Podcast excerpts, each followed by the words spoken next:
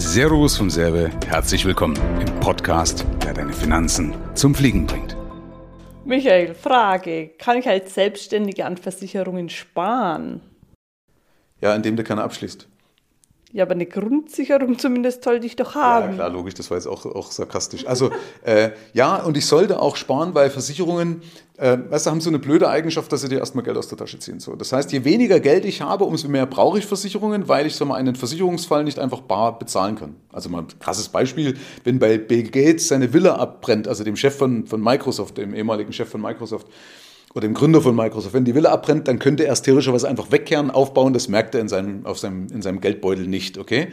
Aber der Otto-Normalverbraucher, der solange er das nicht einfach locker wegstecken kann, braucht er halt leider umso mehr Versicherungen. So, aber haben eben diese blöde Eigenschaft, das kostet Geld. So. Und wie kann ich das lösen? Indem ich eben den Schnickschnack weglasse, ja, und indem ich mit Selbstbehalten arbeite.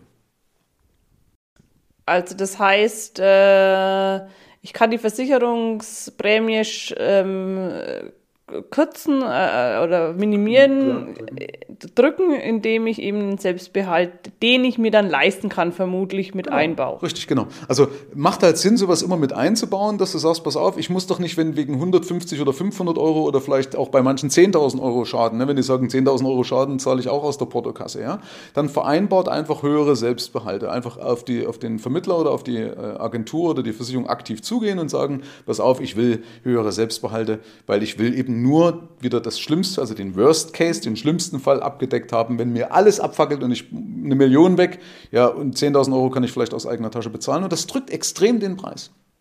Okay, super. Vielen Dank für den Tipp. Gerne.